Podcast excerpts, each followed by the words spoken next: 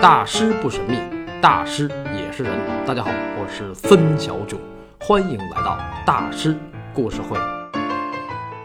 古往今来，王后、皇后不可计数，但是要说千古流传的第一人，绝对非埃及艳后莫属。注意啊，我说的是千古流传，我没说万古流芳啊。那埃及艳后，埃及艳后，她怎么这么艳？她为什么这么艳？她到底有多艳呢？埃及艳后克里奥帕特拉七世，有时候也被人说成是埃及妖后。这个“妖”字儿，要是单说长相啊，此女生得妖媚或者妖艳，倒也不能说是贬义，那也是美的一种嘛，对吧？颠倒众生。但是要指的是人品道德，无论是平心而论还是平胸而立，那还真是冤枉埃及艳后了。因为人家既不妖也不乱，埃及艳后属于淫而不见，妖而不乱。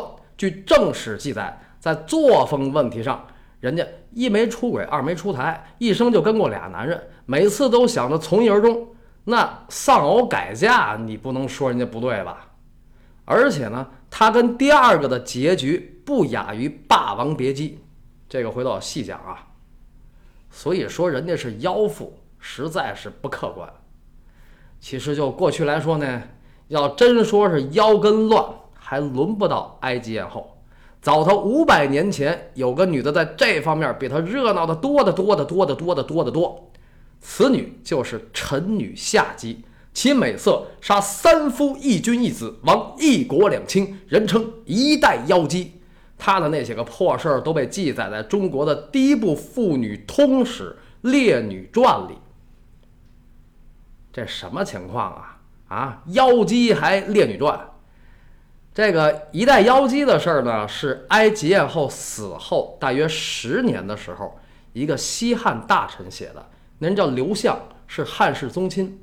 他当时看这皇帝实在是没溜儿啊，忒好色，又不能直说，所以就写了一本书，叫《列女传》，给这个皇帝啊，希望能够曲线救国。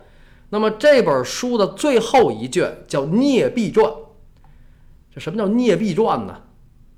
这个《聂壁传》简而言之，俗着说就是妖妇传，专说坏女人、臣女下姬的事儿，就写在里边。当时那个皇帝是汉成帝刘骜，他就是上期说的那个汉元帝的儿子。要说这父子俩也真是奇葩呀，一个是玩物丧志，一个是玩人丧志。所以汉家天下让这爷俩这么一折腾，就走向歇菜了。关于那个臣女夏姬，还有刘向的《列女传》，包括《聂壁传》，以及那个淫荡皇帝刘骜的事儿，就不在这儿多说了，录个花絮单聊。反正除了臣女夏姬，其他的都是跟埃及艳后同一时期的事儿。不过那个时期的中国倒是有位大美女，必须要提一提。此女之名万古流芳，此女之貌落雁之容。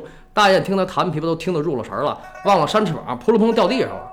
哎，这个女子就是中国古代四大美女之一的王昭君。公元前三十三年，昭君出塞。这个事儿发生在西汉名将陈汤说出那个千古名句以后没几年，就是那句“名犯强汉者，虽远必诛”。话说公元前三十三年，王昭君远嫁匈奴首领呼韩邪单于，一路上黄沙滚滚，马嘶雁鸣，昭君心绪难平，一曲《琵琶怨》，让雁落平沙。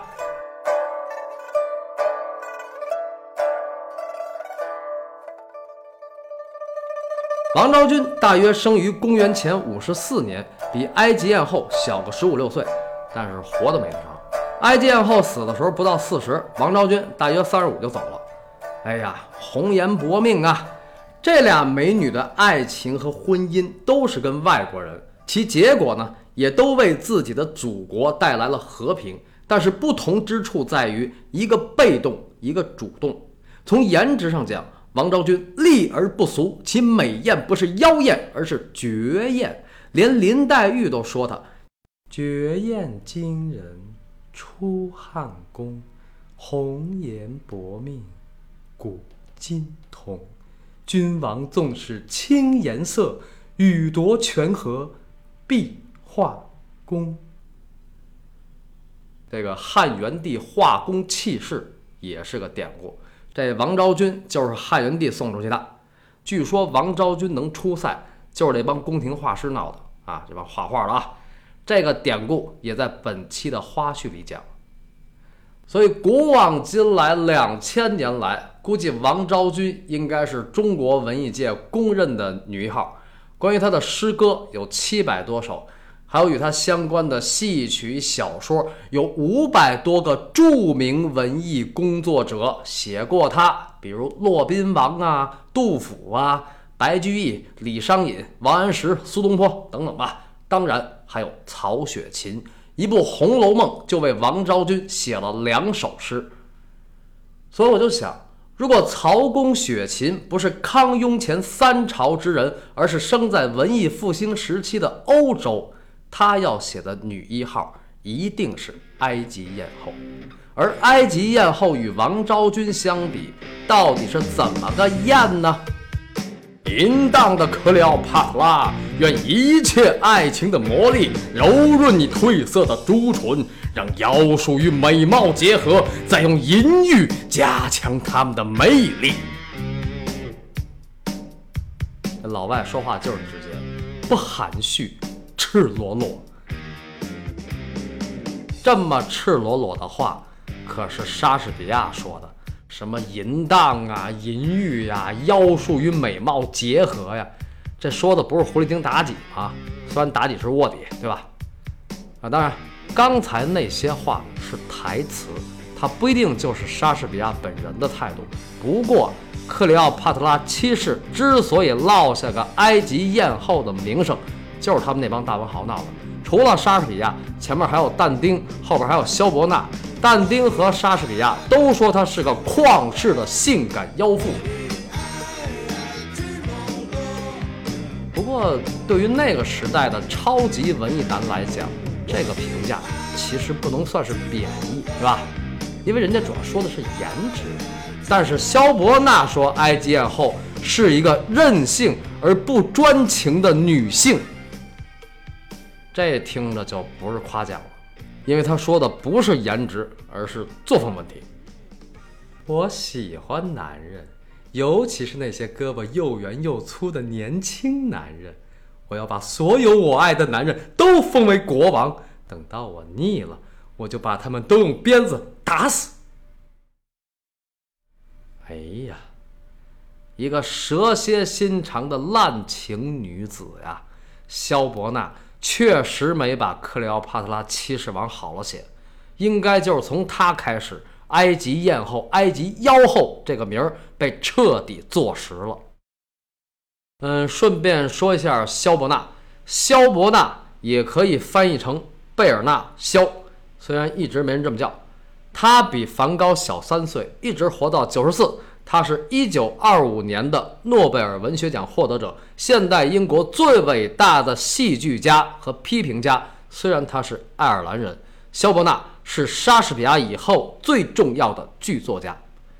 同时呢，他还是一个坚定的社会主义信仰者，支持中国人民的反对爱国运动和抗日救亡运动。在二十世纪三十年代初，他来到了上海，见到了蔡元培先生。和中国国母宋庆龄女士，然后跟鲁迅先生成了好哥们儿。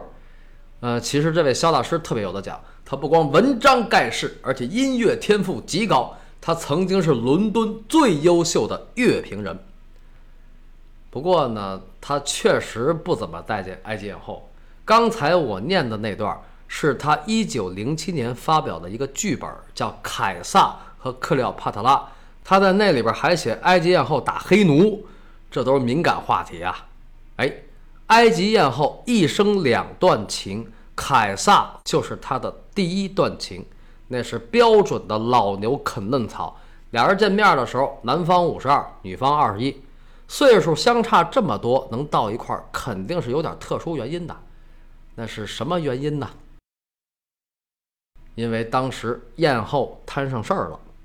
克里奥帕特拉七世大约生于公元前七十年十二月，或者公元前六十九年一月。她是托勒密十二世的嫡出之女，从小在亚历山大王宫长大，衣食无缺，教育良好。十八岁那年，父王去世，按照父王的遗嘱，她和同父异母的弟弟结婚，共继王位，共治埃及。她那弟弟老公史称托勒密十三世。这古埃及有这传统，兄妹或者姐弟结婚，共治国家，肥水不流外人田。但是呢，这姐俩掐得厉害。估计年龄是重要因素之一。他那弟弟老公太小了，当时才十二岁。克里奥帕特拉七世比他大六岁，那当姐姐的肯定有主意啊。所以三年之后，克里奥帕特拉七世就被朝中的两位权臣逐出了亚历山大城，赶到了叙利亚。于是这姐们就开始筹集军队，准备武装夺权。这个时候，她遇到了一个男人。此人就是欧洲历史上的四大战神之一，古罗马著名的无冕之皇方片 K 盖乌斯·尤利乌斯·凯撒。公元前四十八年，凯撒追击政敌庞贝到了埃及，庞贝在亚历山大港被托勒密十三世派人所杀，将人头献上。之后，凯撒鞍马劳顿去了克里奥帕特拉七世的王宫。在这儿呢，有个历史背景要简单交代一下。希腊文明、罗马文明都充满尚武精神，它的好处之一是拓土开疆，而坏处之一是容易打内战。比如从公元前八十八年到公元前三十一年，古罗马就打了半个世纪的内战，史称罗马内战。而从公元前六十年开始，之后三十年间的古罗马一共有六个巨头，前三三，后三三。前三头是凯撒、庞贝、克拉苏。克拉苏就是镇压斯巴达克起义的那个刽子手，而后三头是雷必达、安东尼、乌大维，这六个人仨一堆儿，仨一堆，前后打了两回，每回都是从三足鼎立到一山不容二虎，最后剩一个带头。用个不是很准确的比喻，在公元前一世纪，古罗马差不多经历了两回三国。那么话说，凯撒到了克里奥帕特拉七世的王宫。一会儿，一个商人打扮的人抱着一床毛毯进来了，毛毯里裹着东西。那人说是埃及女王送来的礼物。凯撒说：“那你把它放地上。”这毛毯就放地上了。凯撒用手一拽，歘，里边滚出个大美女。这美女就是克里奥帕特拉七世，哎，穿着衣服呢啊。然后众人就退去了，就退去了。然后他俩人就就谈上了。啊，人家不三俗啊，都是有身份的人啊，不能一上来就就那样。那么，当埃及艳后遇上凯撒，当这棵嫩草遇上这头老牛，艳后非常主动，但是她的主动不是拖，而是先发制人。这，我的地盘我做主，你尽快让我单独登上王位，因为我们埃及不差钱儿，我们这儿有玉米、谷物还有珍宝。一直以来，罗马的伟大都是建立在埃及的富足之上。这段呢，在一九六三年版的好莱坞电影《埃及艳后》里拍的特别好。伊丽莎白·泰勒演的埃及艳后，那个美艳，那个凌厉，那个泼辣，那个青春勾人，弄得那老凯撒脸上虽然故作淡定，心里头早就小鹿乱撞了。因为刨去颜值，单说性格和能力。他从来没有见过这么气场强大的女人，别看她那么大岁数，哎，那要单说颜值呢？单说颜值，现在是众说纷纭呐。关于埃及艳后到底长啥样，有的说她美艳无双，惊为天人；有的说那女的也就是个一般人，身高才一米五左右，还偏胖，双下巴，还一嘴烂牙。我愿意相信第一种说法。不然凯撒跟他较什么劲呢？对吧？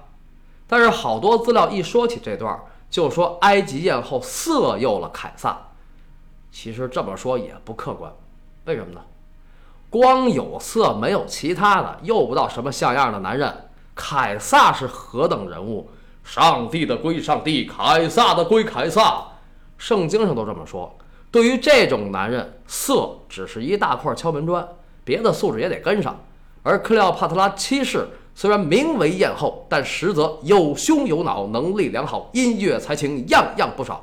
人家懂数学，懂建筑，崇尚科学和文化。他的宫廷就是当时知识分子的会所。另外，他音乐也不错，因为他爹托勒密十二世的音乐就不错，绰号吹笛者。他爹的笛子吹得特别好，所以从遗传学的角度来看，女儿像爹，对吧？